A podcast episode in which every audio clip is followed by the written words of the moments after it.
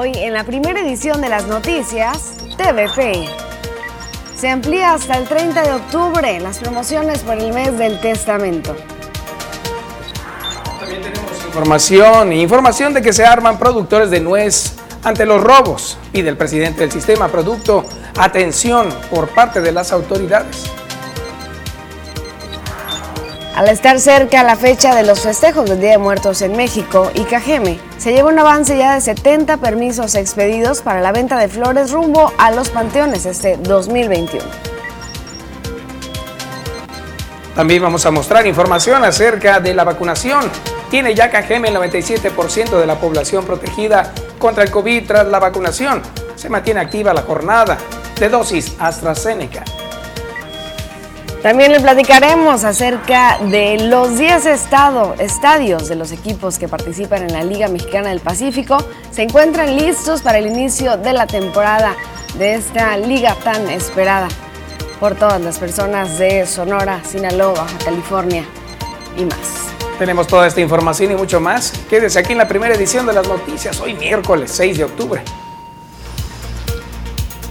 Buenos días, muy buenos días. Gracias por acompañarnos una vez más. Ya estamos a mitad de semana. Gracias por estar con nosotros miércoles, miércoles 6 de octubre del año 2021. Los invitamos para que se queden en las próximas dos horas de información desde este momento hasta las 9 de la mañana. Mi nombre es Rosalba Wong y saludo con mucho gusto a Fernando de Aragón. Buenos días, Fer. ¿Qué tal, Rosalba? Buenos días para ti. También buenos días para toda la gente que ya tempranito aquí está con nosotros. De verdad, siempre le vamos a agradecer estar conectados a través de esta señal, esta ventana de información de TVP, que también funciona a través de las redes sociales. Estamos ahí transmitiendo esta información para que usted la tome y la comparta. En Facebook nos encuentra como Las Noticias TVP Obregón. Si usted la toma y la comparte, sus amigos, familiares, demás personas se van a enterar qué está pasando aquí en Cajeme, en Sonora, en México y en todo el mundo. Así es muy importante recibir su comunicación y que nos siga a través de redes sociales, también a través de WhatsApp 6442-042120. Platíquenos qué pasa en su comunidad, si tiene reportes, denuncias, envíenos fotografías, videos, si nos quiere compartir simplemente una imagen del amanecer o de la vista que está observando en estos momentos, con gusto la vamos a compartir con todos. Así es, tenemos mucha información el día de hoy, visita de profesionales y por supuesto siempre nuestro profesional en el deporte, Poncho Insunza, estará aquí en un momento más también hablando de lo que va a pasar los próximos días con respecto al béisbol, ya le estaremos contando. Mientras tanto también tenemos información del clima con Marisol Doval. Jorge Salazar estará en algún punto de la ciudad. Y bueno, nos vamos de lleno con la información y es que ya se encuentran listos los estadios para esta temporada de la Liga Mexicana del Pacífico, de acuerdo a información de diferentes medios digitales especializados en la nota deportiva. Los 10 estadios de los equipos que participan en esta liga se encuentran ya listos para el inicio de la temporada. Ha trascendido que el aforo permitido será decisión de cada estado, entre los que se encuentran Sonora, Sinaloa, Jalisco y Baja California, y también de las instalaciones con las que cuenta cada equipo para recibir a su afición, para lo cual tienen que cumplir con los protocolos de sanidad e higiene. En el caso de Ciudad Obregón, la Unidad Municipal de Protección Civil se encuentra realizando trabajo de supervisión de las instalaciones del nuevo estadio de los Yaquis. Cabe destacar que el encuentro inaugural que se realiza en la casa de la llamada tribu se realizará el próximo 7 de octubre. Así que ahí estará sucediendo este partido inaugural el día de mañana, jueves 7 de octubre, en el nuevo estadio de los Yaquis aquí en Ciudad Obregón. Pero sí, ya, ya inició, ya iniciaron los juegos en otros estados de la República. Mira, nada más, todo mundo ya esperando esta jornada y más, porque sabemos que debido al COVID-19 en temporadas anteriores no ha sido posible hacer este tipo de encuentros en la actualidad. Hemos de reconocer que el movimiento en los estadios ha sido con protocolos de salud, los cuales tenemos que continuar realizando. Recuerde, el COVID no se ha ido, las vacunas llegaron solo a evitar que tengamos reacciones mucho más fuertes. Lo han dicho también los científicos, así que hay que cuidarnos, por supuesto, y bueno, es una buena noticia el que ya se puedan realizar estos juegos. Mientras tanto, hablando también de la vacunación, precisamente se habla ya de un porcentaje mayor al 90% de personas vacunadas aquí en el municipio de Cajeme. Y recuerde también, se encuentra AstraZeneca para los mayores de 30 todavía ahorita en gestión. Con la jornada de vacunación actual para el grupo de 30 y 39 años de edad con segundas dosis AstraZeneca, concluirá en KGM el proceso de prevención contra el COVID-19, destacó Bernabé Arana Rodríguez. Aunque se tiene al momento un rezago de 6.000 personas, muchas de estas ya no viven en la ciudad, expuso el delegado de la Secretaría, o por otras razones no se pueden localizar. 98% de la población ya trae su doble esquema Estamos vacunando a todo México sin endeudar al país. Hablamos de eh, estadísticamente de 6 mil, pero de esos 6 mil muchos ya no viven en Obregón, eh, este, otros murieron, cosas de ese tipo. El número exacto no lo vamos a poder saber pero eh, la oferta de vacunas ya la tenemos y tenemos la fecha. Hasta este viernes, la vacunación permanecerá en la ciudad y el fin de semana se partirá hacia la zona rural, mencionó, y posiblemente el 18 de octubre se dé paso al sector rezago con cualquier dosis ya en una sola sede, que estaría por anunciarse. Con imágenes de Alan Soto para las noticias, Susana Arana. Así está la información con respecto a la vacunación. Como ve usted, ya va avanzando, ya muchas personas se han vacunado. Si ustedes de las personas que aún no están vacunadas, recuerde, próximamente nos van a dar algún día especial para los rezagados y también la vacunación de AstraZeneca en segunda dosis. Esa es la que se está brindando actualmente, es para los mayores de 30 a 39 años ya iniciaron con los de 39, 38 y 37. Continuarán también, por supuesto, con la vacunación los próximos días. El Estadio de los Yaquis, el Plaza Sendero y también ahí el Polideportivo de Litson son las sedes para la vacunación. Y bueno, lo que encontramos el día de hoy en el calendario internacional es que es el Día Mundial de la Parálisis Cerebral. El 6 de octubre se celebra en todo el mundo este día, una fecha que está dedicada a los pacientes con esta condición y también a sus familias con el objetivo de visibilizar y reivindicar sus necesidades y también darles el apoyo que necesiten. ¿Cuál es el lema para este año 2021? Le, han puesto 168 horas. Esto de acuerdo a la Confederación ASPACE, que por sus siglas precisamente se trata de una asociación española, dice una campaña en España que difunde este año este lema. Se trata de las horas a la semana que una persona con parálisis cerebral precisa de ayuda para poder desarrollar su vida.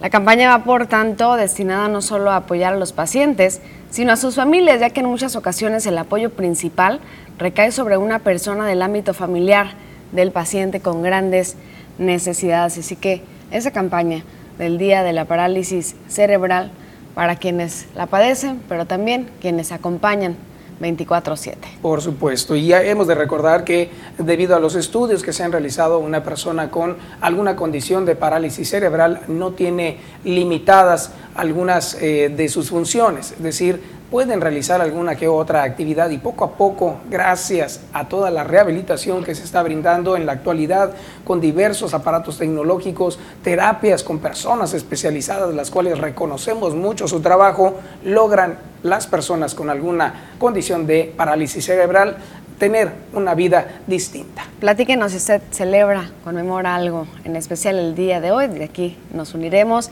y le enviaremos nuestra felicitación con muchísimo gusto. Nos vamos a nuestra primera pausa comercial, pero regresamos con mucho más.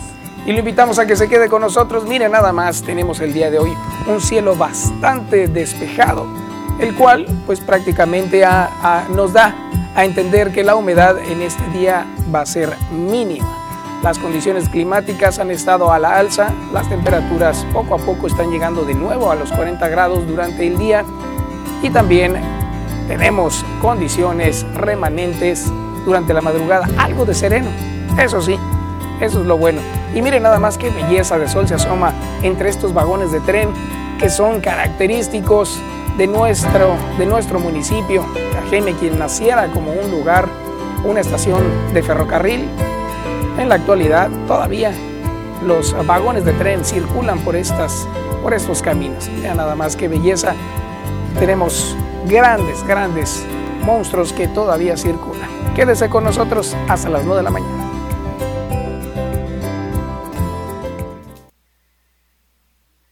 Muy buenos días a quienes están con nosotros en Facebook, las noticias CDP Obregón. Saludamos ya con mucho gusto a Luz Elena Vázquez Duarte, número buenos uno. Días.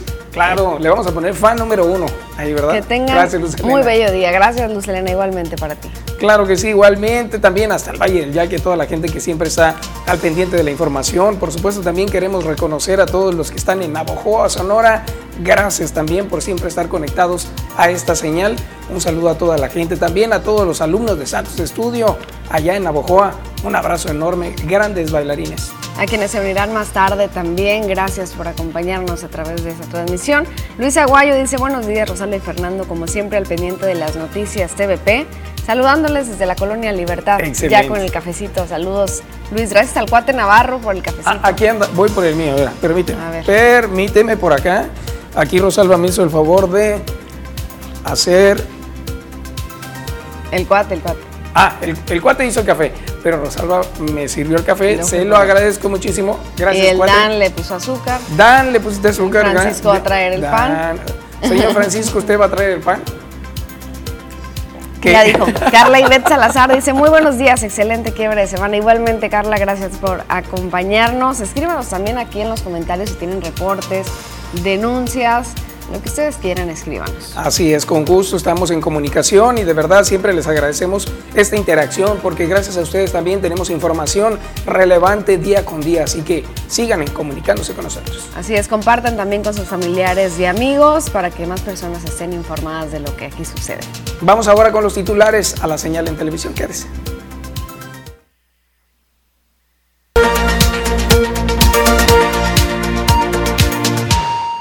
Estamos de regreso con más información y ahora queremos que usted nos acompañe a recorrer los diferentes periódicos que circulan a nivel nacional, a nivel estatal y regional. Veamos los titulares.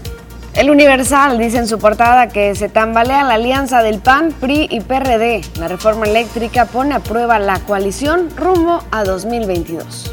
Así esta información relevante que aparece también en otros, en otros periódicos. Ahorita lo va, lo va a ver. Mientras tanto aparece en el Sol de México, nadie presiona al PRI. Rebate a Lito Moreno. Aquí está más de lo mismo. Andrés Manuel López Obrador mencionó salinismo o cardenismo. Eso fue lo que dijo. El presidente pide definición sobre la reforma eléctrica y el PAN lanza un ultimátum. En el Excelsior, reforma eléctrica, una oportunidad para el PRI. Es un momento definitorio, dijo AMLO. El presidente llamó al tricolor a decidir si está a favor de las empresas del Estado o de las grandes corporaciones privadas y extranjeras. Así la información de este periódico y continúa siendo noticia de los principales titulares.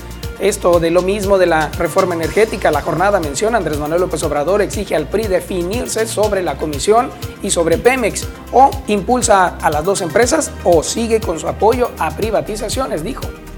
En Milenio crece alianza opositora por coqueteos de AMLO al PRI. El presidente consideró que con su voto sobre la reforma eléctrica, el PRI tiene una oportunidad histórica para retomar el camino marcado por el general Lázaro Cárdenas. Mientras tanto, nos vamos con otro periódico. Ahí está también Información Nacional en Reforma. Lo mismo advierte el PAN al PRI. Alianza está en juego.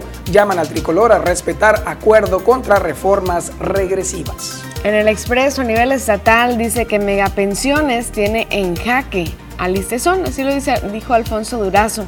Descarta patear el bote. Se buscará la forma de al menos intentar reducir las pensiones de 200 mil pesos, así lo señala el gobernador. Mientras tanto, nos vamos ahora con otro periódico también, Circulación Estatal, está el imparcial. Facebook se habla de que Zuckerberg niega que su empresa anteponga los beneficios antes que la seguridad de los usuarios. Agregó que las acusaciones no tienen sentido. Vamos ahora a ver lo que aparece en el sol de Hermosillo. ¿Utilizas mucho el aerosol nasal? Cuidado porque podría ser adictivo. El otorrinolaringólogo Leonardo Díaz Vega alerta sobre los peligros del uso frecuente de aerosoles nasales para descongestionar. Muy importante tema hoy en estos cambios de clima. Tenemos ahora el tiempo de medios Opson. Habla del béisbol precisamente. Medias Rojas eliminan a los Yankees y van a la serie divisional. Ahorita le preguntamos al experto. También se menciona la obra para Unidad Médica. En el diario del Yaque dice que peligran por ciclovía en la calzada Simuri y la falta de señalización vuelve a la construcción un peligro por las noches, así como lo reducido del carril de circulación.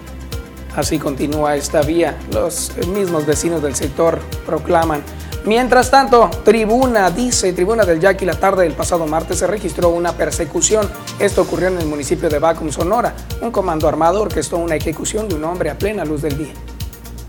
Vamos ahora a ver lo que aparece en síntesisnoticias.com. Pese a embargo, inicia pago de camarón a ribereños, lo que representa certidumbre para este sector. Ahora nos vamos con información de este espacio y vea nada más. Este seguro ya es su favorito y si no lo es, le recordamos www.tvpacifico.mx. Aquí está toda esa información que acabamos de mencionar, incluso más como esta de que ya arrancan los permisos para la venta de flores por el Día de Muertos, al menos aquí en el municipio de Cajeme ya se está preparando todas las personas para esta festividad, una festividad que a nivel internacional es reconocible que en México suceda. Así es, ahí nuestro portal www.tvpacifico.mx, donde también nos pueden ver completamente en vivo desde donde quiera que se encuentren. Con esto vamos a nuestra siguiente pausa, pero ya volvemos con mucho más. Quédese.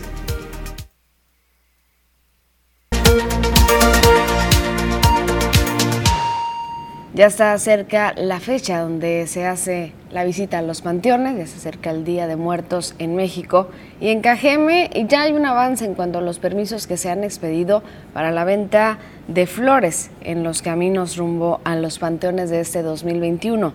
La venta se permitirá fuera de los Campos Santos y sobre la calzada Villanueva, así lo dijo el titular de la Dirección de Inspección y Vigilancia, y no habrá autorización para la, la comercialización dentro del lugar, dentro de los panteones, por el tema COVID y la prevención que se requiere. Escuchemos lo que dijo Ramiro Favela Álvarez, el es titular de la Dirección de Inspección y Vigilancia.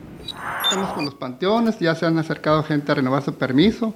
Eh, tenemos aproximadamente 70 permisos ahí por la calzada. Para la venta de flores, sí, más o menos. Ahorita por la pandemia es un poquito bajo, ¿no? Estamos trabajando en base a los lineamientos de los semáforos eh, que nos manda la Secretaría de Salud. Ahorita estamos en, estamos en semáforo amarillo aquí, Cajeme, parece que subimos a naranja, ¿no? Y en base a eso se dan los criterios tanto para los permisos de eventos como para ese tipo de permiso. Ojalá y sigamos así, o que siga, perdón, decreciendo el número de contagios y bajemos a o sea, un semáforo verde, ¿no? Para que pudiéramos eh, todo el mundo eh, ordenadamente acudir a los panteones.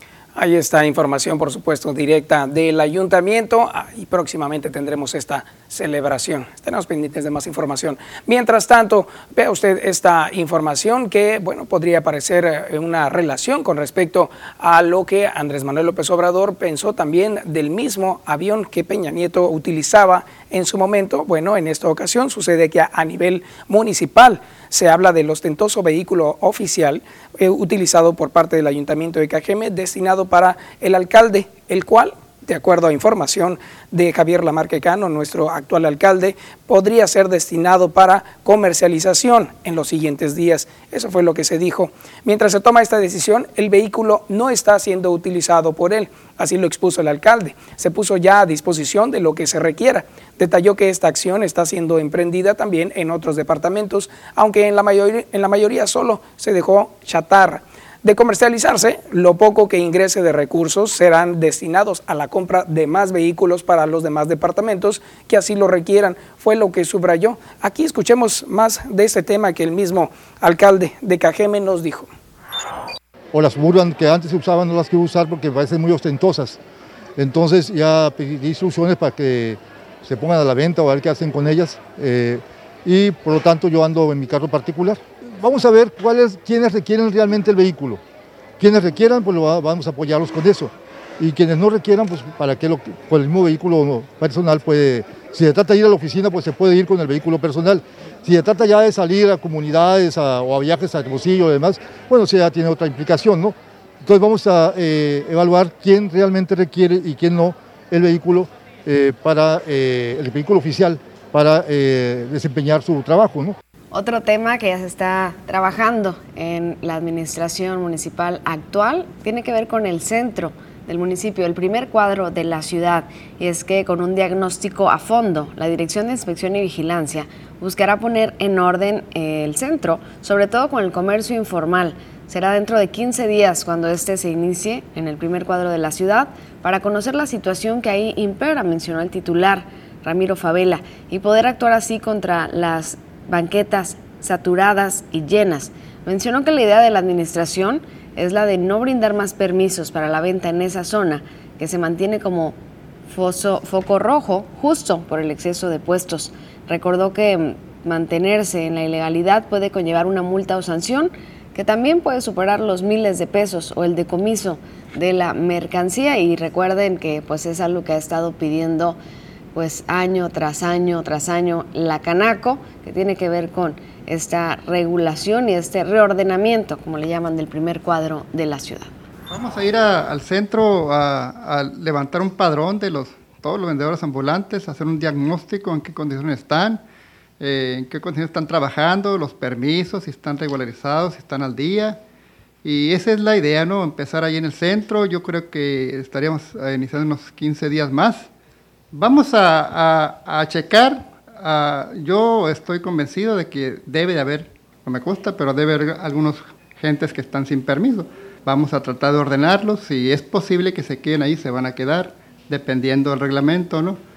Este, vamos a meter un poquito de orden ahí sí, este, y sobre todo que respeten ¿no? al comercio ya establecido, que respeten sus espacios, que respeten la banqueta, la, la vía pública sobre todo. ¿no? Vamos a tratar de no, no dar ningún permiso, ya hecho está muy saturado el, el centro, ya no cabe ni un permiso más ahí, no cabe ni un vendedor más ahí.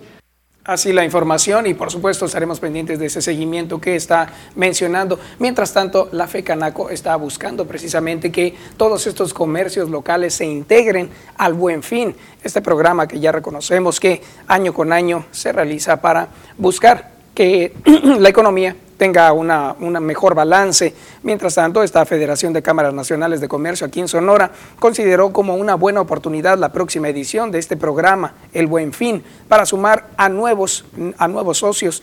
Martín Salazar Zazueta, vicepresidente del organismo empresarial, dio a conocer que esta actividad, la cual se llevará a cabo entre 10 y el 16 de noviembre, puede ser un estímulo para que las empresas de diferentes giros comerciales que se encuentran debidamente establecidas se sumen a esta eh, dicha campaña, que que coadyuvará a detonar la economía de la entidad. Comentó que la FECANACO está conformada aproximadamente por 15 mil empresas, lo cual puede ser un gran estímulo para que más negocios establecidos puedan también ser parte del Buen Fin 2021. Acompañando a este gremio empresarial, escuchemos. Para este Buen Fin 2021, los comerciantes organizados en Sonora consideramos obtener ventas importantes a consecuencia de las ofertas y promociones que pondremos a disposición de la ciudadanía, pero también tenemos confianza en que más empresas en el Estado se puedan sumar a esta campaña especial y ofrezcan sus promociones que al final ayudarán para la atracción de más ventas en lo general. Ahí está precisamente el comentario del vicepresidente del organismo empresarial, Martín Salazar. Con esto vamos a una pequeña pausa, no se vaya.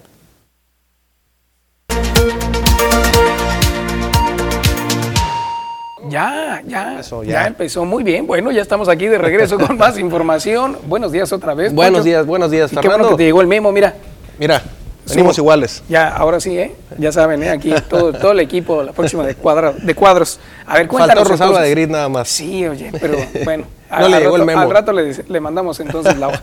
Pero a ver, cuéntanos. ¿Cómo la ves? Muy bien, ¿eh? El día de ayer, el día de ayer, buenos días amigos de las noticias, por supuesto también. El día de ayer se inauguró ya la Liga Mexicana del Pacífico en la casa del bicampeón Tomateros de Culiacán, también en la casa de los Charros de Jalisco, allá en el Estadio Panamericano, ya con nuevos dueños, nuevos presidentes, todo nuevo allá en, torno a la directiva del equipo Club Charros de Jalisco y también en Hermosillo, Sonora. En el Estadio Sonora se inauguró ya de manera oficial la temporada 2021-2022 de la Liga Mexicana del Pacífico, en donde el equipo de los Charros también de Jalisco, allá en el Estadio Panamericano, pues te digo, estrenando directiva, ahí está el zurdo Orlando Lara, quien fue el que le tocó abrir en este partido. Ahí estaba la ceremonia inaugural, ahí estaba Orlando Lara, el festejo, por supuesto, del equipo tras la victoria frente a los Sultanes, cuatro carreras por dos, jugando intenso el equipo de los Charros, necesitan por supuesto iniciar así para poder eh, darle a esa directiva nueva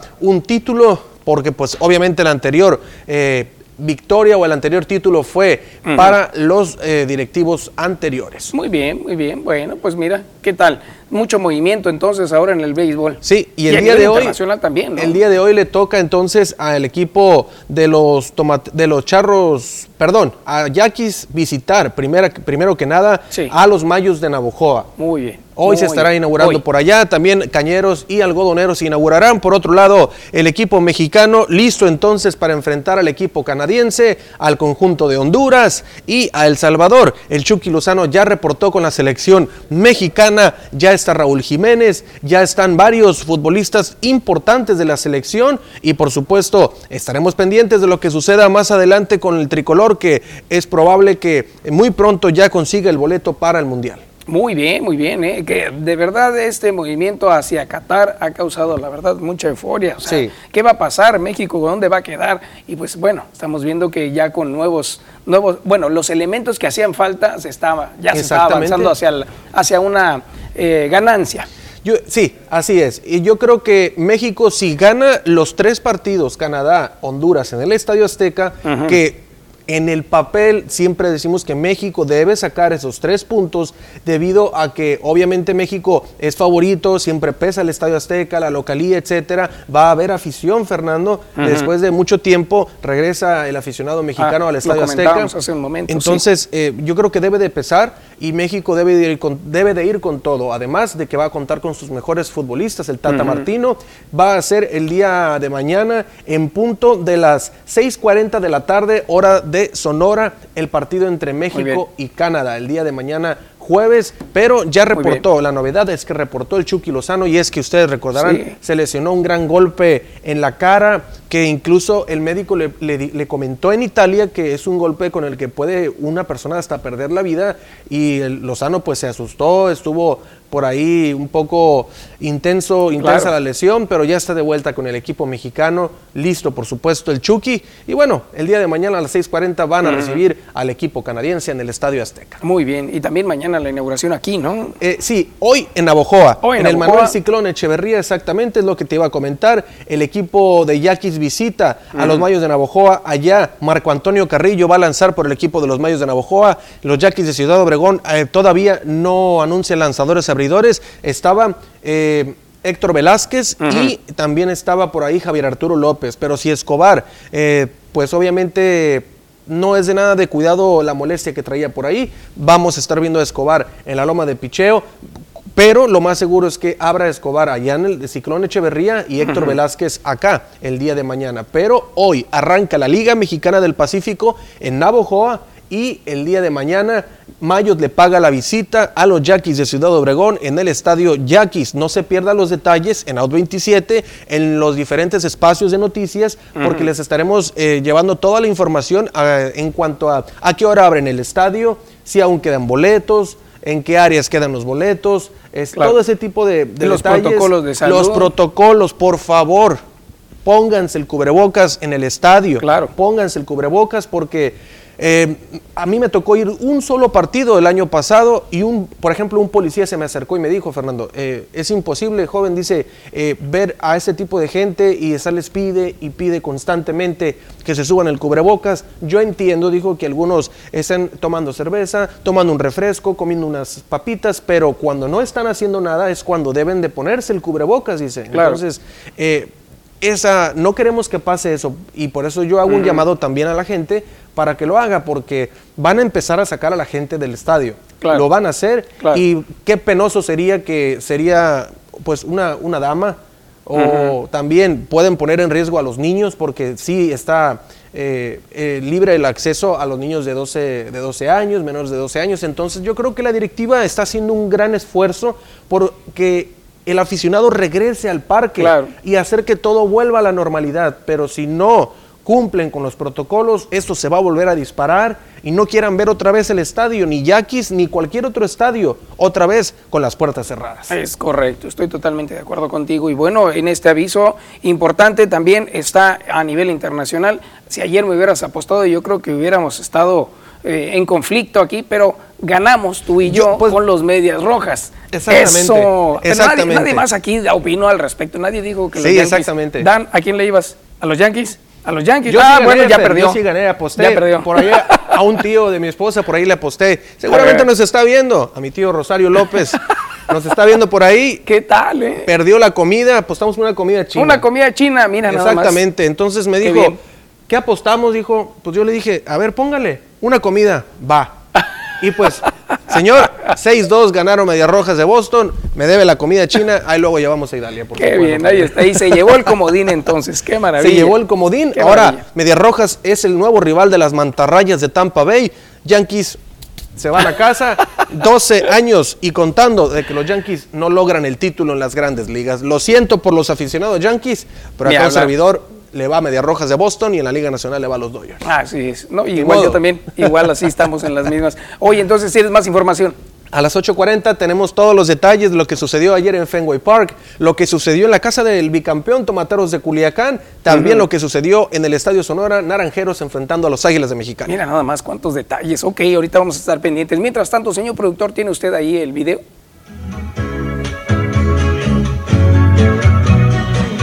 Siento extraño, no sirve el Instagram. Y pa' acabarla no jala ni el WhatsApp.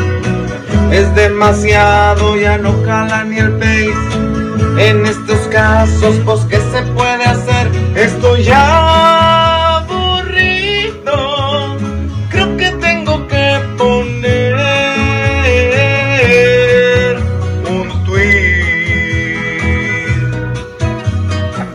efectivamente, Fernando, ¿Cómo todos estábamos en el Twitter. Claro. Todos. Nos cambiamos de red social nada más. O sea, en realidad mucha gente sí, sí estuvo eh, angustiada porque se hayan ido a las redes sociales. Incluso hubo, de acuerdo a información internacional, caída millonaria de empresas que se dedicaban también a través de esta red a, a mover sus ingresos. Y lamentablemente, pues bueno, esto causó mucho furor y entre ellos los memes y eh, esta canción en particular de parte de Pedro Palacios, que bueno, lo reconocemos por los tres tristes tigres. Y él prácticamente realizó esta canción que se ha vuelto popular en las redes sociales por la reciente Oye, caída. y el ganón, Twitter, sin lugar a dudas. Exacto. Twitter, la verdad, ¿cómo ganó usuarios? ¿no? Así es. O sea, la gente que ya tenía Twitter, pero que casi no lo usaba, empezó a usarlo muchísimo y todavía la gente que dijo no puedo estar incomunicado Ajá. se puso a crear su cuenta y la dio de alta y todo. Entonces el ganón fue Twitter. Así es, entre otras también En todo como el tema de- Telegram, de ¿no? social media. Así es, como Telegram, que también es otra de las redes Telegram sociales también. que también funcionaron Todo mundo descargándolo porque no querían estar incomunicados. Así es, pero bueno, volvimos un poquito a, a estar como éramos antes, digámoslo así. Pero Así ahí es. está uno de los videos que causan mucho furor. Creativo el muchacho, ¿eh? Con la gorra de los tomateros de Culiacán. Vamos a ver si se le hace que el equipo de tomateros logre otro título y se convierta otra vez en campeón, tricampeón y se una a ese libro de récords donde solamente están los Yaquis, que son el único equipo que ha podido lograr esta hazaña. Mm, ya veremos. Corte. Vamos a verlo. Corte. Vamos al corte, 8.40 con toda la información deportiva. Quédese en las noticias.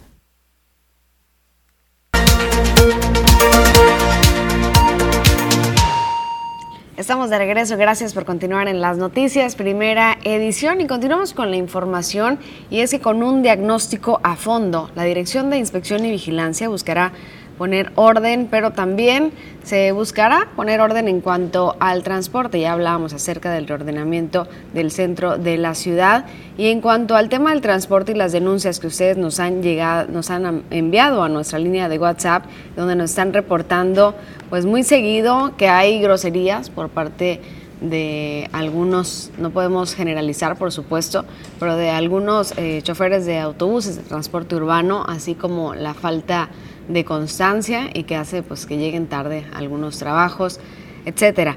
Pues en diversas ocasiones los usuarios han reportado esto a la redacción de las noticias y en esta ocasión a través de los canales de comunicación pues se llegó la solicitud de gestionar la infor- información relacionada con la dependencia o área a la que deben acudir para interponer sus quejas. Nos preguntan a dónde llamamos o qué hacemos.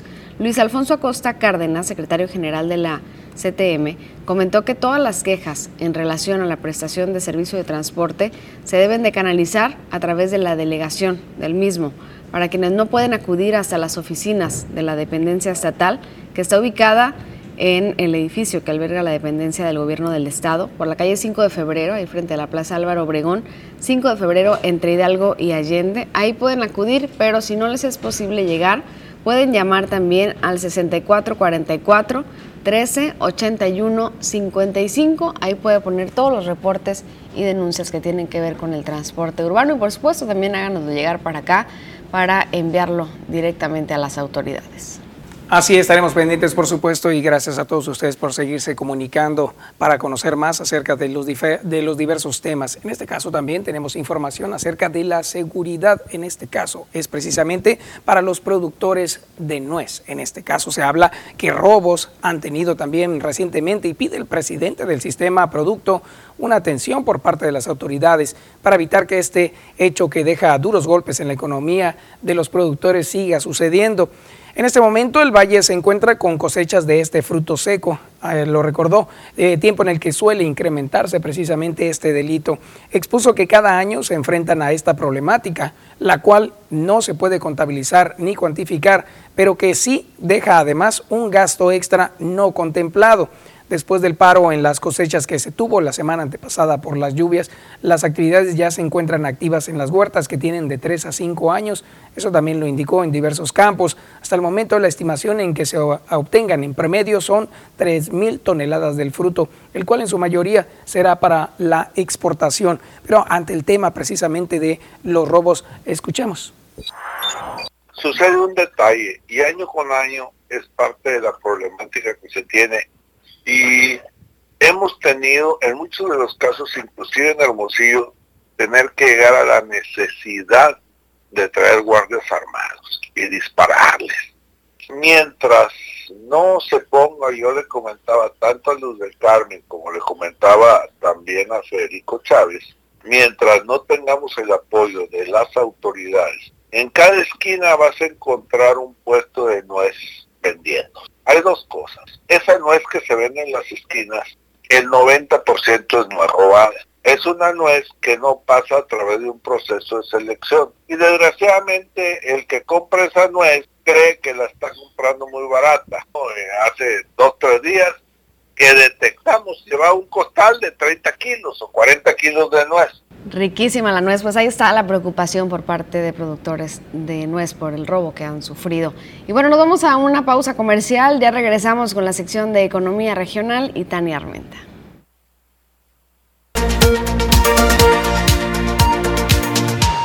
Estamos de regreso y en Economía Regional el día de hoy vamos a hablar de los equipos de trabajo para la mejora continua. Ya está Tania Armenta con nosotros. Buenos días, Tania, bienvenida. Buenos días, Rosalba. Buenos días a todo tu auditorio. En esta mañana hablando sobre los equipos de trabajo para la mejora continua y la importancia que tienen las MIPIMES, porque normalmente las MIPIMES, las micros, pequeñas y medianas empresas, no lo desarrollan como tal. Este tema está muy enfocado en, corporativos grandes o en industrias grandes, pero a veces acá en los, los, microempresarios no tomamos en cuenta estos, estos, estos tips de, de trabajo, pero que nos pueden ayudar demasiado, la verdad. ¿Cómo, cómo podemos empezar a implementar? Este, estas mejoras continuas? Mira, los equipos de trabajo para la mejora continua, yo lo veo así. ¿Qué es mejora continua? Mejora continua es analizar procesos, mejora continua es revisar procesos, mejora continua es mejorar procesos y mejora continua es minimizar los errores de forma permanente en los procesos. Entonces, si vemos esa forma, hay que minimizar errores de forma permanente. ¿Qué hace? Nos obliga a estar al pendiente de eh, ejecutar las cosas de forma correcta. Y si hablamos del concepto como tal, equipos de trabajo para la mejora continua, pues aquí estamos hablando entonces de un sistema de participación de nuestros colaboradores que están trabajando constantemente en las mejoras de nuestros procesos, ¿verdad? Entonces, ¿de qué se trata? De estar haciendo reuniones constantes para que nuestros mismos colaboradores nos digan cómo mejorar las cosas que ellos hacen. Normalmente cuando eh, llega un, un, colaborador o un empleado a una MIPYME, espera que el mismo jefe le diga qué es lo que tiene que hacer, ¿verdad? Entonces, cuando, cuando se, hace, se hacen esos trabajos de, participación, lo que sucede es, independientemente de que alguien te diga cómo se tienen que hacer las cosas y lo que debes de hacer, este sistema te obliga a que tu, tu mente esté trabajando constantemente y esté enfocada, y si está enfocada, está adquiriendo una conciencia adicional para poder decir, este trabajo lo puedo perfeccionar de esta forma, este trabajo lo puedo mejorar de esta forma. Entonces, al momento de estar haciendo estas retroalimentaciones constantes, se sugieren a lo mejor cada semana hacer este tipo de reuniones. Es cuando son empresas que tienen diferentes áreas, pues hacerlas por áreas, ¿verdad? El área de ventas, el área a lo mejor de producción, el área de contabilidad, el área administrativa. Y cuando son negocios chiquitos, incluso en una barrotes también se puede hacer, si son dos o tres colaboradores, sentarse y ver cómo podemos mejorar todos los días constantemente eh, los procesos. Podemos acomodar las cosas de forma diferente, podemos ahorrar tiempos, podemos, podemos ahorrar pasos, podemos mejorar los tiempos y movimientos, podemos mejorar los costos. Y si lo hacemos constantemente, nuestra cabeza, nuestro cerebro se adiestra. Esta semana platicábamos con José Mariscal en cuanto al desempeño, los indicadores de desempeño en las pequeñas empresas, porque nos decía que Muchas empresas grandes miden el desempeño de sus trabajadores, pero las más, las más pequeñas pues no lo hacen porque no tienen un sistema, pero que se puede hacer manualmente, se puede hacer de manera práctica día a día.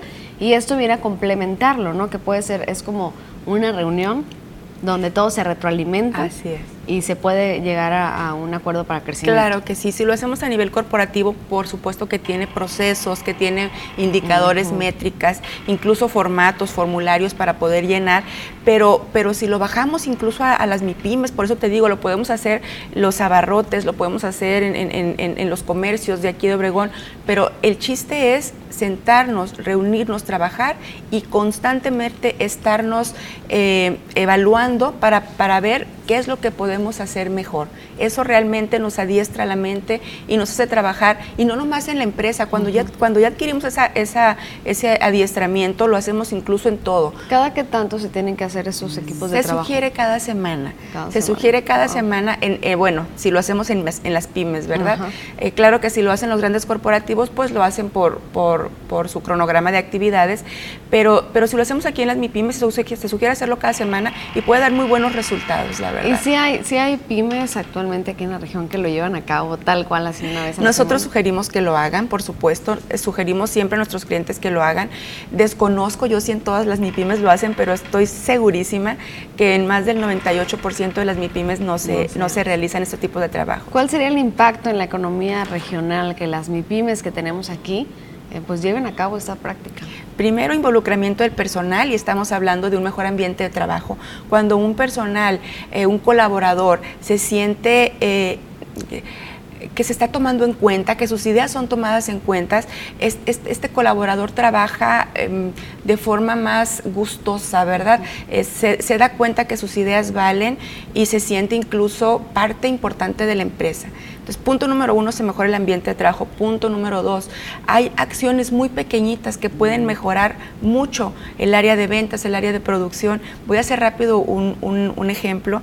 Eh, me han contado que lo que sucedió con, ciertas pastas de dientes que estaban vendiendo muy poquito porque hace muchos años tenía la boquilla muy pequeñita, la pasta de dientes. Entonces, en una de esas, una de las señoras que estaba limpiando, estaban equipos de trabajo, estaban eh, eh, los de marketing, los de ventas, los de diseño y dijo la señora de, de, limpieza, pues hagan el hoyito más grande a la pasta para que se acabe más rápido y vendan más.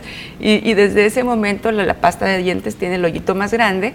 Eh, y, se acaba mucho más rápido, fue una decisión muy rápida, pero salió de, un, de una idea vaga que a lo mejor a veces decimos, es que si lo hacemos de esta forma, no, qué vergüenza, mi jefe se va a reír de mí, no, pero hay N cantidad de ideas que, pueden, ser sentido común, pero que a alguien se le ocurrió y al otro no, ¿no? que eso cambió la historia. Así es, entonces todas las ideas que un colaborar, colaborador tenga son importantes porque somos los que estamos en el día a día, somos los que estamos en la operación, entonces eh, puede mejorar las ventas, puede mejorar eh, los procesos, puede puede despegar una gran industria, una pequeña idea, así que vamos a echarle ganas a, Muy interesante. hacer equipos de trabajo para la mejora continua. Muy buenas recomendaciones para complementar también de lo que hemos tenido esta semana en cuanto a equipos de trabajo y cómo podemos tener mejor desempeño y mayor impacto en la economía regional. Tania, muchísimas gracias. ¿Dónde te encontramos?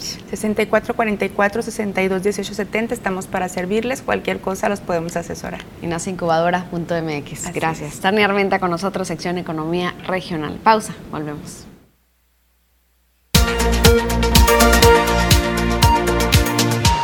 Tenemos ya las 8 de la mañana con un minuto. Estamos ya pasando precisamente nuestra segunda hora de programación, así que le agradecemos por estar con nosotros. Vamos con información que tiene que ver con el ámbito policiaco, donde se da a conocer los diferentes acontecimientos ocurridos las últimas horas. Se habla de que sigue la violencia en el estado de Sonora. El hallazgo de una persona del sexo masculino se reportó durante la mañana de este martes en un basurero del municipio de Pitiquito. El cuerpo fue encontrado al costado de un vehículo de alquiler en el cual, al parecer, la víctima de la agresión armada trabajaba como chofer. Extraoficialmente se trata de quien en vida llevara el nombre de Jorge Alberto N., de acuerdo a información. También se trascendió que el, lunes pasado fueron asesinadas siete personas y tres más resultaron lesionadas en los municipios de Benjamín Gil, en Magdalena y también en Caborca. Por otra parte, en lo que va del mes de octubre, aquí en Cajeme se han registrado diferentes agresiones armadas, las cuales han dejado como resultado siete personas sin vida. Los ataques se han registrado en las colonias Haciendas del Sol, Beltrones, Matías Méndez, Ampliación Alameda y última también se habló de Pradera Bonita. Además, los hechos violentos se han extendido hasta comunidades del área rural, como cabe destacar que eh, durante también el mes de septiembre se eh, contabilizaron 63 homicidios dolosos en el municipio. Además, se registró el hallazgo de seis osamentas y varias privaciones ilegales de la libertad. Esto en resumen. Y bueno, en más información que ocurrió la tarde de ayer, un joven fue acribillado por sujetos desconocidos quedando tendido en la vía pública en la colonia Santa Fe. Los hechos se registraron en la calle San Bernardino entre Pomona y Altadena, eso a las 12 del miércoles. Vecinos del lugar mencionaron que escucharon detonaciones y que lograron ver a un par de jóvenes correr por entre los techos. También dan a conocer que un hombre fue encontrado sin vida sobre eh, la vía pública por vecinos de la calle Plutarco Elías Calles, entre Coahuila y Tabasco, eso a eso de las 19.30 horas. También eh, Jorge Salazar estuvo en la colonia San Anselmo, donde también hubo detonaciones, también hubo agresión armada, donde eh, pues hubo una persona también sin vida, así como en la colonia Pradera Bonita también. Así se da a conocer la información. En este último lugar no se dio a conocer personas que hayan tenido alguna lesión, ni tampoco personas que hayan fallecido al respecto hasta el último reporte. Ahí están apareciendo algunas imágenes de efectivamente ese domicilio, ese último domicilio en la colonia Pradera Bonita. Donde mencionamos ahorita San Anselmo, es la colonia San Javier, donde sucedió este acto violento del día martes. Y bueno, agradecemos a ustedes por la comunicación con nosotros, por dejarnos sus comentarios a través de nuestra línea de WhatsApp 6442-042120, pero también a través de nuestra transmisión en Facebook. Nos escribe por acá Jesús Andrés Lizárraga Sánchez. Dice, buenos días, por favor, ¿saben cuándo regresará el servicio de agua potable en Villas del Rey? Estamos desde ayer, desde las 6 de las 6 de la tarde y aún no llega el servicio. Entonces, según el anuncio que se había dado, ya tendrían que tener restablecido el servicio, pero vamos a averiguar qué es lo que pasa. Si alguien más que nos está viendo tampoco ha regresado el servicio de agua, háganoslo saber para averiguar también qué es lo que ocurre. Claro que sí, estaremos pendientes de esa información que usted nos brinde. Mientras tanto, mencionan que eh, agua estancada, dice muy buenos días, agua estancada, esto de la Buckingham a la Mayo entre San Marino y Pascual Orozco, la calle Mayo era la única calle buena que había y ahorita está llena de agua estancada, así lo dan a conocer. Ramón Ley se comunica, dice buenos días Rosalba y Fernando, siempre con su programa matutino, un saludo desde Navojoa, Sonora, gracias a la gente del Mayo que nos acompaña. Enorme abrazo para todos ustedes, gracias. Tenemos por acá reporte de drenaje colapsado en la calle Remedios entre Ejército Nacional y Guadalajara, esto en la colonia Misión San Rafael.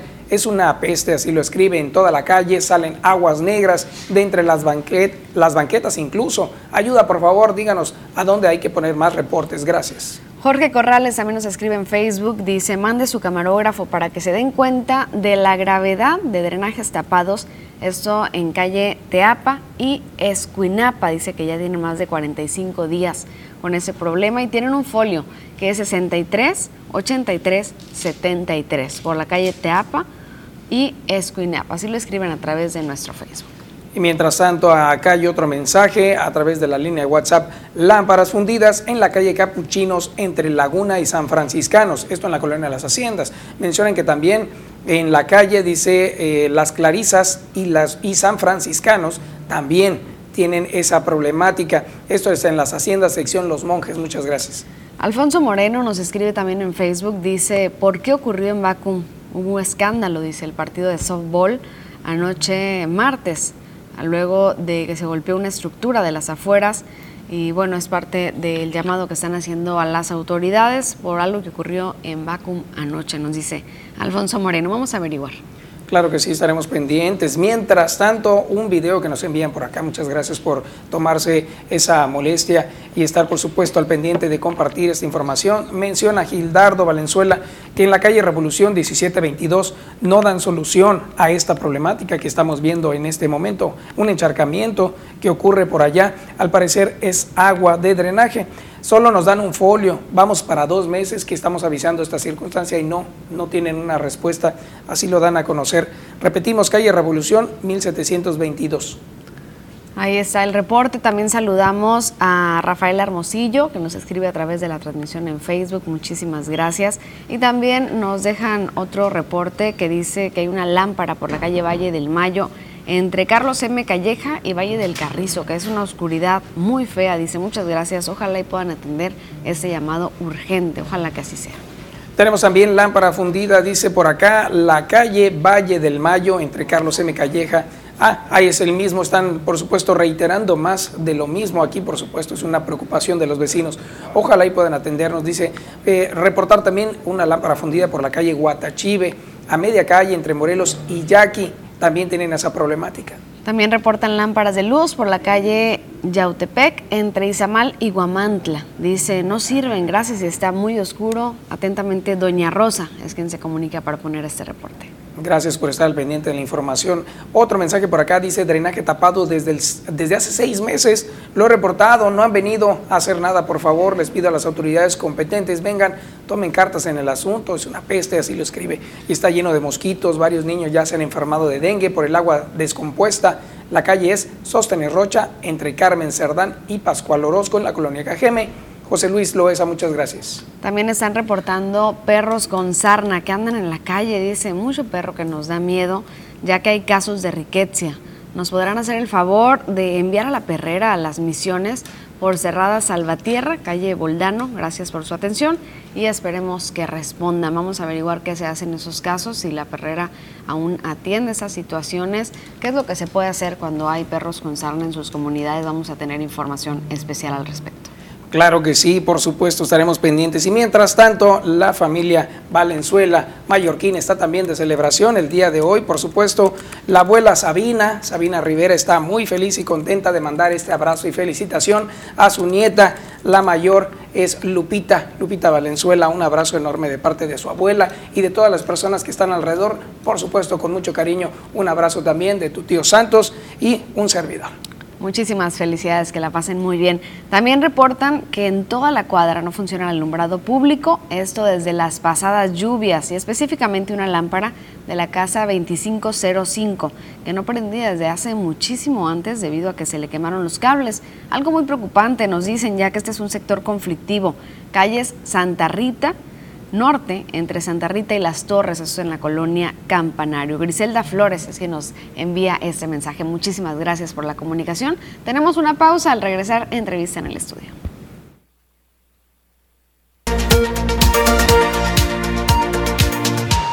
Muy bien, aquí ya estamos platicando, por supuesto, poniéndonos al tanto acerca de todos los eventos que hay en Yojuara, este lugar encantador que se encuentra en Cocorit, que por supuesto ya está abierto para que podamos visitarlo. Y aquí está con nosotros la maestra Ana Laura Aguilar. Muy buenos días, maestra. Hola, buenos días, muchas gracias por la invitación. Un placer, un placer como siempre. Tenemos siempre muchos eventos, pero en esta ocasión unos muy cercanos que tienen que ver con el medio ambiente. Así es, pues te comentaba ahorita entre, entre el corte que tenemos eh, un evento de medio ambiente el sábado 9, este sábado a partir de las 4 de la tarde.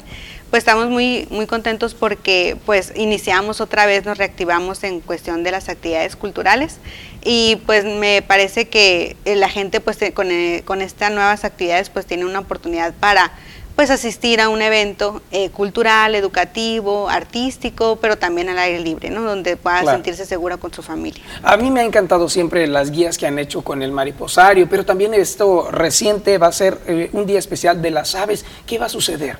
Pues mira, estamos celebrando el Día de las Aves Migratorias, mm. pues como tú sabes también hemos tenido un programa de avistamiento de aves urbanas ahí en, en Yojuara, en Cocorit, y pues en esta ocasión tenemos tres conferencias que hablan acerca de, pues, de las aves que habitan nuestro municipio.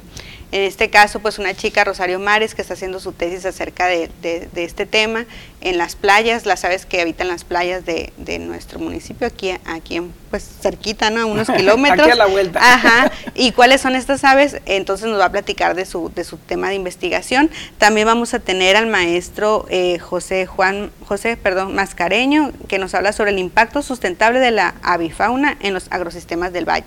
Eso también es súper importante, pues conocer que en el valle también eh, hay muchas aves que están habitando, bueno, y cuál es el impacto, ¿verdad?, que tiene nuestra comunidad. Y por último va a estar el veterinario Fabián Hernández con el tema del arte de la cetrería. Ese es un tema nuevo para, pues para mí, pero igual a lo mejor para muchas personas, y es el cómo eh, entrenan las aves para que casen.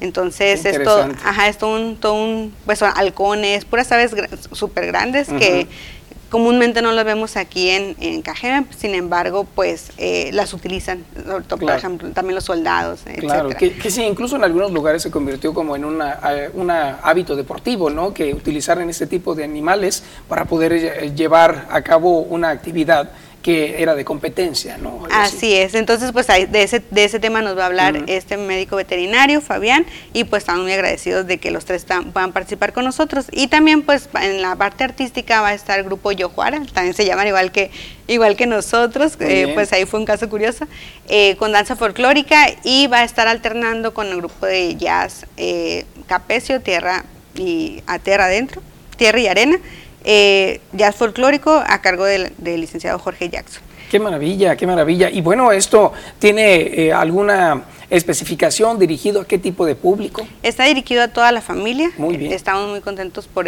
porque te digo, podemos a recibir a toda la familia en unas instalaciones totalmente saludables, eh, con aire pues libre y vamos a tener además visitas guiadas, exposiciones de... Mm, de animalitos disecados para que también los niños puedan conocer estas, estas faunas, pero las puedan tocar, ¿no? que a ellos les llama mucho la atención, no nada más ver de lejos, sino también eh, que sea interactivo. Eh, tenemos tianguis de productos amigables con el medio ambiente, que eso también es muy importante, pues que conozcamos que los productos que consumimos también pueden ser eh, amigables y de beneficio, mm, para que, o sea, que no hagan daño pues a la, a la comunidad un taller de pintura para que los niños se entretengan también en esa parte y pues cafetería, ¿no? Que también tengamos algo que, ingerir durante toda la tarde. Y pasarla muy bien, que es algo que siempre ocurre, de verdad lo agradecemos muchísimo, siempre que tengan tantas actividades que vayan dirigidas a educar, aprender y a divertirse, eso siempre se busca en Yojuara y me parece muy interesante. Aparte de este evento, ¿tienen otro más? Pues mira, el día de hoy a las 11 de la mañana iniciamos transmisiones de la radio comunitaria.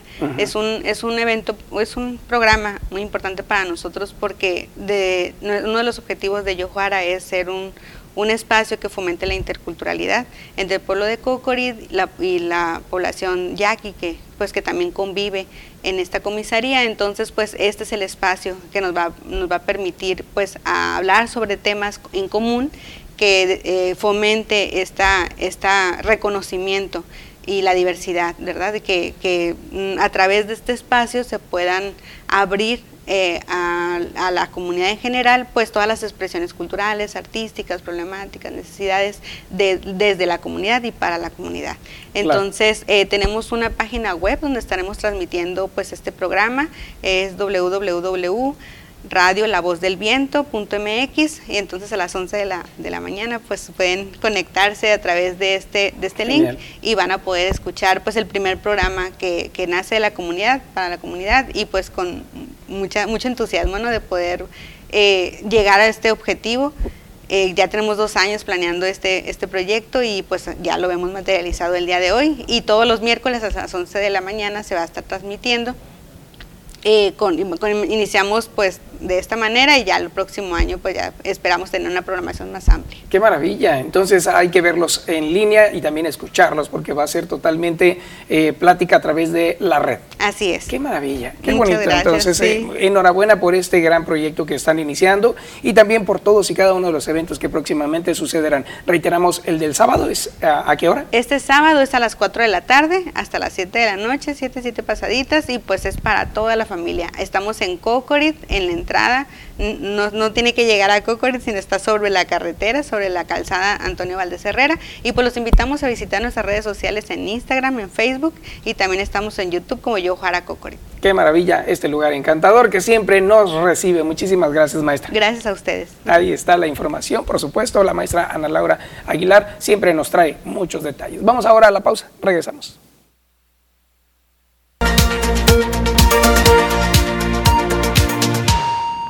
28 grados en estos momentos en Ciudad Obregón. ¿Cómo seguirán las temperaturas? Marisol Dovala nos tiene el reporte completo. Muy buenos días, Marisol.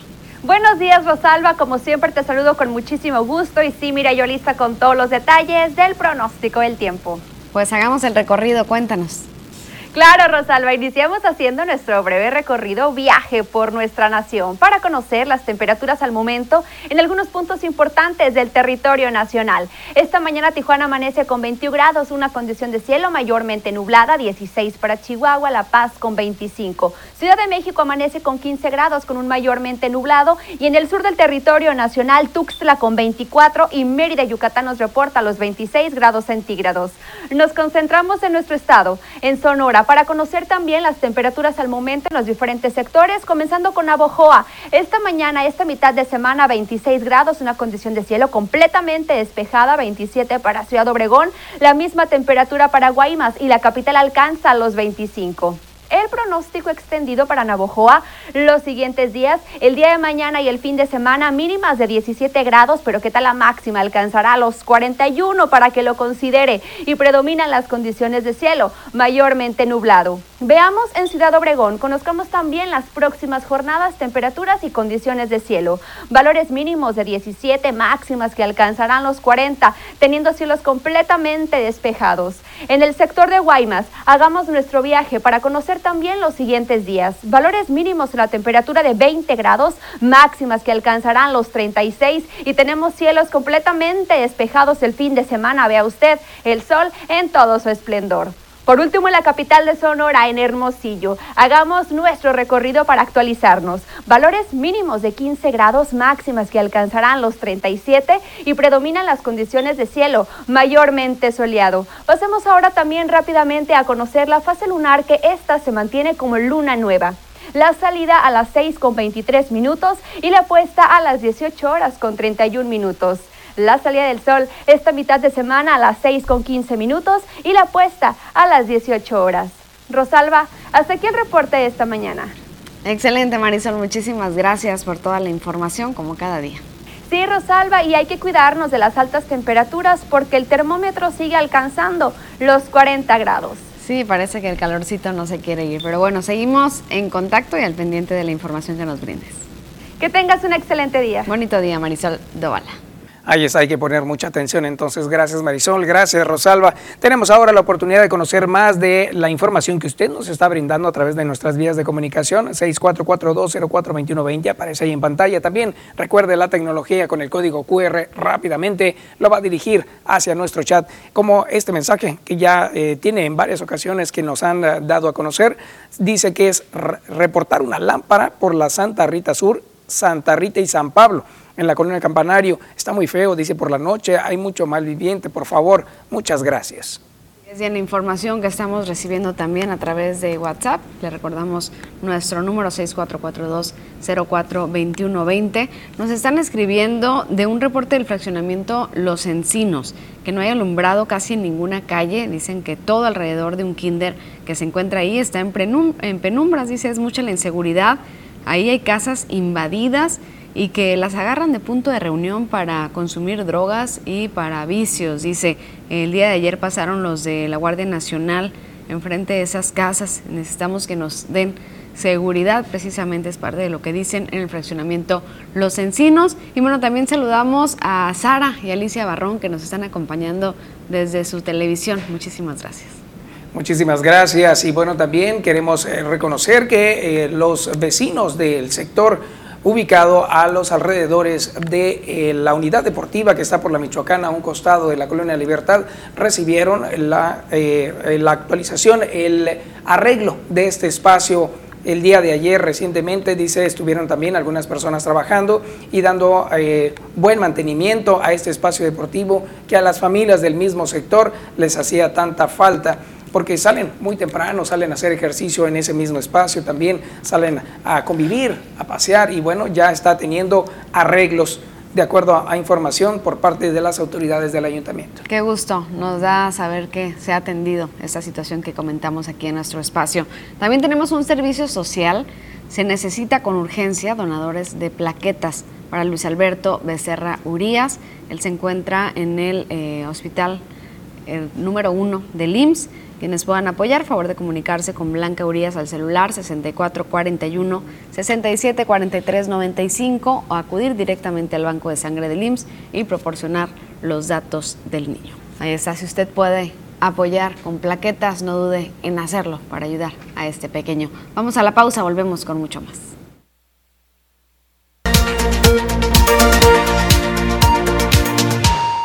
Tenemos las 8 de la mañana, ya con 30 minutos estamos llegando a la media de esta segunda hora de programación y vamos a conocer qué está pasando en algún punto de la ciudad. Y nuestro compañero Jorge Salazar siempre tiene detalles de información. Adelante Jorge, buenos días. Fernando, amigos del auditorio, tengan ustedes un excelente día, quiebre de semana, miércoles, y nos encontramos acá en el norte de la ciudad, precisamente en la esquina de las calles Juan R. Burs y Quintana Roo. Como pueden ver, estamos en las instalaciones del nuevo estadio de los Yaquis a unas cuantas horas de que inicie la temporada de béisbol de la Liga Invernal. Y bueno, la cuestión eh, de nuestra información el día de hoy es para hacer de conocimiento de la afición de que hace algunas horas estuvo, el día de ayer particularmente, personal de protección civil eh, realizando los trabajos de supervisión para verificar que el estadio de la tribu cumpla con los requisitos en materia de protección civil, que sean instalaciones seguras, eh, revisar que se vaya a cumplir con los protocolos de sanidad e higiene. Eh, veíamos hace también algunas horas como el aforo será del 60%, por supuesto dependerá de cada estado, del, del color en el que se encuentre dentro del semáforo epidemiológico nacional. En este caso, pues son cuatro estados que tienen equipos dentro de, la Liga Mexicana del Pacífico, son Jalisco, Sinaloa, Sonora y Baja California. Estarán participando 10 equipos y de acuerdo a la liga, pues los 10 equipos se encuentran listos para recibir a la afición en este inicio de temporada, mi estimado Fernando, que esperemos le vaya muy bien a los Yaquis de Ciudad Obregón. Así es, todos estamos pendientes de que esto nos dé un buen resultado, porque pues sabemos que los tomateros han tenido muy, muy buena pelea y precisamente en el año, el año pasado que tuvimos oportunidad de conocer más acerca de, de las campañas que realizaron acerca del COVID-19, en esta ocasión se reiteran, ¿no es así? Sí, efectivamente, habrá un aforo controlado, se estipula que pueda ser del 60%, como tú bien lo mencionabas, hay que recordar el año pasado durante el juego inaugural y los dos o tres juegos posteriores, eh, la afición se desbordó al nuevo estadio de los Yaquis queriendo ver jugar a la tribu. Y bueno, eh, se tuvo que suspender debido a que este tipo de exposiciones pues eh, generó una ola de contagios y un incremento aquí en el municipio de Cajeme. Hoy eh, estamos, al parecer, según las autoridades, saliendo de una tercera ola y pues no queremos que este tipo de eventos, por más ganas que tenga la afición de presenciar este evento deportivo de gran trascendencia en nuestra región, como es el juego inaugural de la Liga Mexicana del Pacífico aquí en Ciudad Obregón, pues vaya a generar una nueva ola de contagios o que estos eh, se disparen, sobre todo vienen familias y hay que ver que durante esta ola pues ya se ha estado afectando a los menores de edad, entonces hay que cuidar, hay que seguir los protocolos que nos indican las autoridades en materia de protección civil, en materia de salud, particularmente con el uso de cubrebocas, manteniendo la sana distancia, lavado constante de manos, el uso del gel antibacterial, cada vez que, se puede o que la gente lo recuerde, pues también utilizarlo. Y eso es lo que está pasando por acá en el NEI. Como te digo, Protección Civil ya realizó eh, algunos trabajos de inspección. Eh, la liga a través de diferentes medios ha dado a conocer que los 10 eh, estadios se encuentran listos para arrancar la temporada 2021-2022. Muy bien, Jorge. Y hemos de recordar también que el día de hoy eh, sigue la vacunación en este espacio donde se está dando la segunda dosis de AstraZeneca para los mayores de 30 hasta los 39 años. Eh, ¿Esto ha tenido alguna reubicación, el, centro de vacunación, ahí mismo en este espacio? Pues no hemos ha tenido acceso al estadio, no está permitido por ahorita, pero sí hay, hay, poca gente, hay poca ah, gente en lo que, eh, digo, en comparación a, otras eh, fechas cuando se ha vacunado a otros sectores de la población, eh, se ve hasta ahorita muy poca la gente que se ha trasladado aquí hasta el NEI, pero pues quienes tengan la oportunidad, que lo vean como una opción más ágil para hacerlo, pues por supuesto, eh, que acudan ahí al lugar más cercano y que lo hagan pues sobre todo atendiendo los protocolos. Así es, nos están indicando Jorge que efectivamente el espacio sí continúa también como una sede de vacunación, solo que no es al interior, es a un costado. Sí, bueno, eh, no eh, llegamos nosotros hasta el otro extremo del estadio. Nosotros estamos en la esquina de la calle Juan R. Burs y Quintana Roo, justo como pueden ver en su ah, pantalla. claro que sí. sí no, no te el logotipo de la tribu. Claro que sí, Jorge, no te preocupes. Eh, tú podrás tener toda la información. Mientras tanto, el aviso entonces es para la, para la comunidad de que mientras se da a conocer más detalles, la vacunación no es al interior, es a un costado. Entonces, para que más adelante tú nos brindes más detalles al respecto. Sí, efectivamente, la información se la tendremos en la segunda edición de las noticias. Claro que sí. Muchísimas gracias, Jorge. Que tengas un excelente día. Igualmente, buen provecho. Hasta la próxima.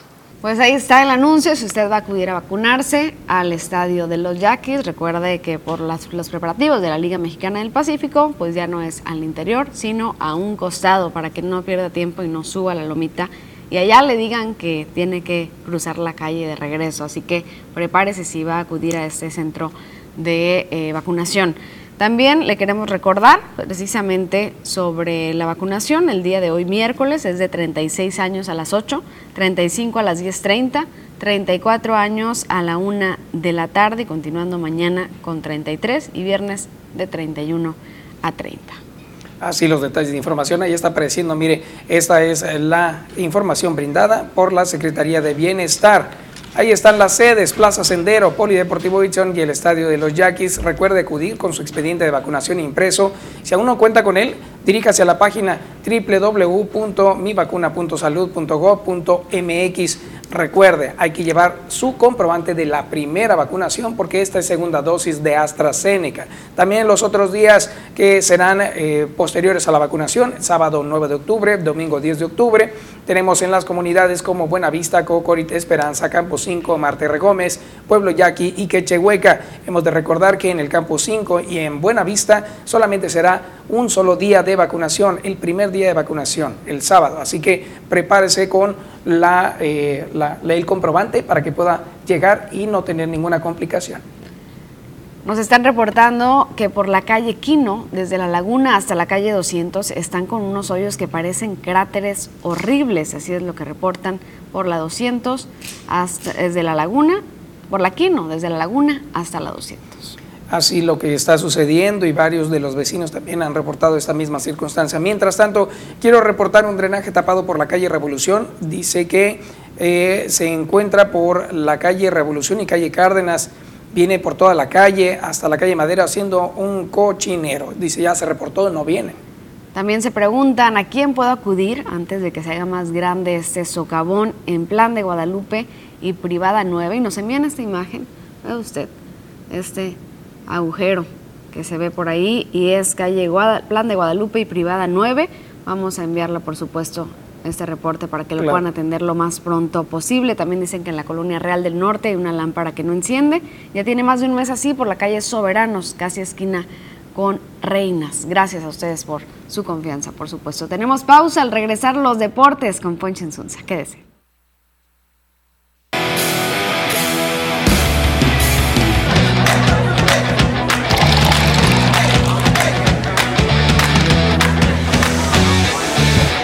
Lo que esperaban los fans de la NFL. Con una deliciosa salsa de queso y cerveza, llegó la Beer Cheese Big Angus Burger. Carl's Jr., burger oficial de la NFL. Carl's Jr. presenta. ¿Qué tal amigos de las noticias? Muy buenos días, tengan todos ustedes. Bienvenidos a la información deportiva en esta mañana. Vamos a arrancar con información del béisbol porque el día de ayer se llevó a cabo el juego del comodín de la Liga Americana allá en las grandes ligas en Fenway Park, allá en Boston, Massachusetts. El equipo de Medias Rojas de Boston con este batazo del mexicano Alex Verdugo le daba la amplia ventaja también al equipo de Medias Rojas de Boston. Lo ponían fuera en la intermedia, pero hacía el daño el mexicano con ese batazo que remolcaba par de carreras, donde ponía a Medias Rojas de Boston a seis outs de la victoria y finalmente se concretó. Despacharon a los Yankees y avanzan a la serie divisional donde enfrentarán a las mantarrayas de Tampa Bay. 12 años y contando para los del Bronx de no poder ganar la serie mundial. Por otro lado, el día de ayer, allá en Culiacán, Sinaloa, en la casa de los bicampeones tomateros de Culiacán, se cantó el play ball después de una ceremonia, por supuesto, de inaugural. El equipo de los tomateros de Culiacán, con una noche mágica en el noveno episodio, se llevaron la victoria eh, contra el conjunto de Eddie Díaz de los Venados de Mazatlán. El equipo de los tomateros de Culiacán inicia con el pie derecho, estrenando la doble corona en, eh, por supuesto, el estadio de los tomateros de Culiacán. Por otro lado, en el estadio Sonora también se cantó el playball. Los naranjeros de Hermosillo blanquearon 8 por 0 a los Águilas de Mexicali, allá en la capital del estado de Sonora. El equipo de los naranjeros de Hermosillo, de la mano de Juan Pablo Oramas, el zurdo, el tabasqueño, haciendo un excelente trabajo monticular. Además, apoyado por esa excelente ofensiva del equipo de naranjeros de Hermosillo, haciendo un excelente trabajo. Y finalmente, también inician con el pie derecho ambos equipos que disputaron la gran final el año pasado, precisamente en ese parque, cuando Naranjeros de Hermosillo cayó frente a los tomateros de Culiacán. Antes de continuar con la información, permíteme hacerle esta excelente recomendación. Disfruta tu pasión con Carl's Jr. y la NFL. Llegó la Beer Cheese Bacon Big Angus Burger con carne 100% Black Angus, cebollas caramelizadas, queso suizo, tiras de crujiente tocino y una deliciosa salsa de queso a base de cerveza servida en pan recién horneado. No te pierdas los juegos de la NFL. Apoya a tu equipo favorito y vive la emoción de cada jugada en cada mordida con la Beer Cheese Bacon Big Angus Burger. La pasión del fútbol americano se disfruta intensamente, yarda tras yarda, con Carl Jr. y la NFL. Pide ya tu Big Cheese Big Angus Burger. Carl Jr., burger oficial de la NFL. Continuamos con información, vamos a la Fórmula 1 porque se viene el Gran Premio de Turquía, el Checo Pérez está listo por supuesto para otra encomienda más, quiere llevarse el premio de Turquía o al menos meterse al podium, quiere subir al podium el mexicano, sin embargo habrá que pasar muchas, muchas dificultades para poder lograrlo como todo piloto lo hace allá en cualquier gran premio que se celebra en diferente país. El anterior en Rusia no le fue nada bien al mexicano, pero obviamente estará intentando hacer todo lo necesario para subir a ese podium tan eh, llamado por toda la gente y tan cotizado por muchos pilotos. Por otro lado, Erling Haaland, el noruego, se pierde los juegos de eliminatoria con el equipo de Noruega. La selección estará fuera debido a que tiene molestias desde que estaba eh, jugando con el equipo del Borussia Dortmund allá en Alemania se prenden los, focos rojos para la selección noruega debido a que este delantero es su máximo artillero para poder anotar los goles y estará fuera de circulación al menos eh, una semana, dos semanas y por supuesto esto viene a ser un golpe muy duro para la selección debido a que están buscando después de mucho tiempo meterse a una Copa del Mundo. Así que así están las cosas por allá en las eliminatorias de la UEFA no podrá contar con Erling Haaland, la selección de Noruega y el futbolista regresa entonces a Alemania a poderse rehabilitar para poder más adelante jugar con el Borussia Dortmund. Con esto amigos llegamos al final de la información deportiva el día de hoy. Quédese con más información aquí en las noticias.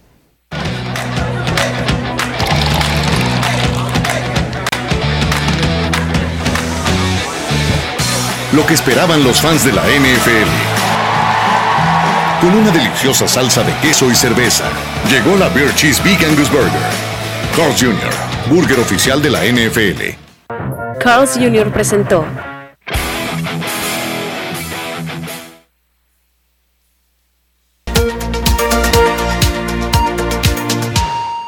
Ya estamos de regreso con más información y, le vamos a dar ahora lo que ha sucedido en cuanto a las finanzas en las últimas horas. Se registra que el peso tiene un nivel más débil cerca de siete meses después de fortalecer el dólar. Precisamente esto se da a conocer en último momento, en el cual también eh, debido a la situación que ha ocurrido en Estados Unidos con el movimiento inflacionario y también los empleos es lo que está provocando también un tipo de cambio distinto.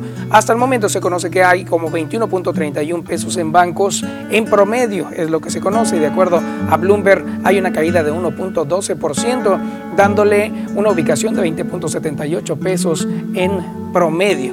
Aquí lo tenemos en Citibanamex a la compra 20.06 y a la venta a 21.19. Tenemos también la variación que ha tenido el euro en cuanto a los mercados internacionales. Sigue todavía la baja en cuanto a la economía china tienen todavía problemas. También, por supuesto, lo que está ocurriendo con respecto al Brexit, la falta de gasolina en los países como Inglaterra. Tenemos a la compra el euro a 23.87 y a la venta a 23.87 con variación de algunos centavos.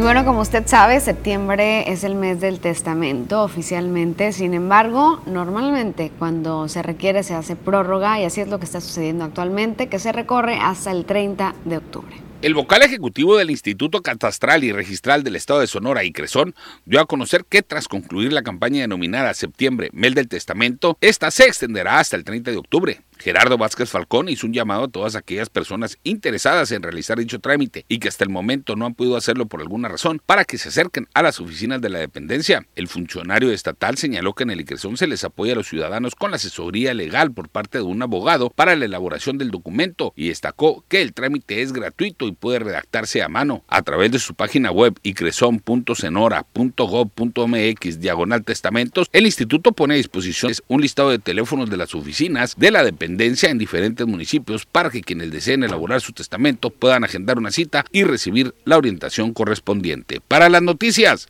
Jorge Salazar.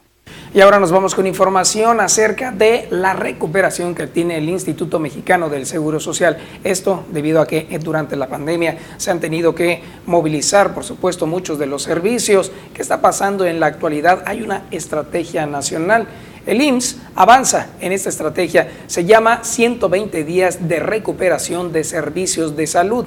Del primero al 3 de octubre se realizaron 417 cirugías, también 3.373 consultas de especialidad y se dio a conocer que hubo 12.888 eh, consultas también de medicina familiar. Las cirugías con mayor programación fueron las generales, las de oftalmología, las de urología y también traumatología y ortopedia. En las consultas externas destaca la atención en consultas de cirugía general, en infectología, en medicina interna, en oftalmología, en pediatría, en urología, traumatología y ortopedia. Esto a nivel nacional y hemos de recordar que a nivel local también muchos de los espacios del IMSS aquí en la unidad del UMAE, de, eh, precisamente de especialidades, se dio a conocer que se daban algunos espacios exclusivos para COVID-19. En la actualidad se están recuperando poco a poco. Esta estrategia nacional tiene, como le recuerdo, 120 días de recuperación de servicios de salud y en el proceso continúan. en el mes de septiembre, Sonora registró la creación de 13.194 empleos, lo que sitúa a la entidad en cuarto lugar a nivel nacional y la coloca en cifras que se generaban previo a la pandemia. informó el gobernador Alfonso Durazo Montaño. El mandatario, en compañía de los secretarios Omar del Valle Colosio, de Hacienda, y Aarón Grajeda, de Educación, anunció que se tendría una reunión con directivos de Grupo México el día de hoy precisamente, en la que abordará temas en el marco del Plan de Justicia para Cananea, entre ellos el problema de abasto de agua que por años ha sufrido la población de ese municipio.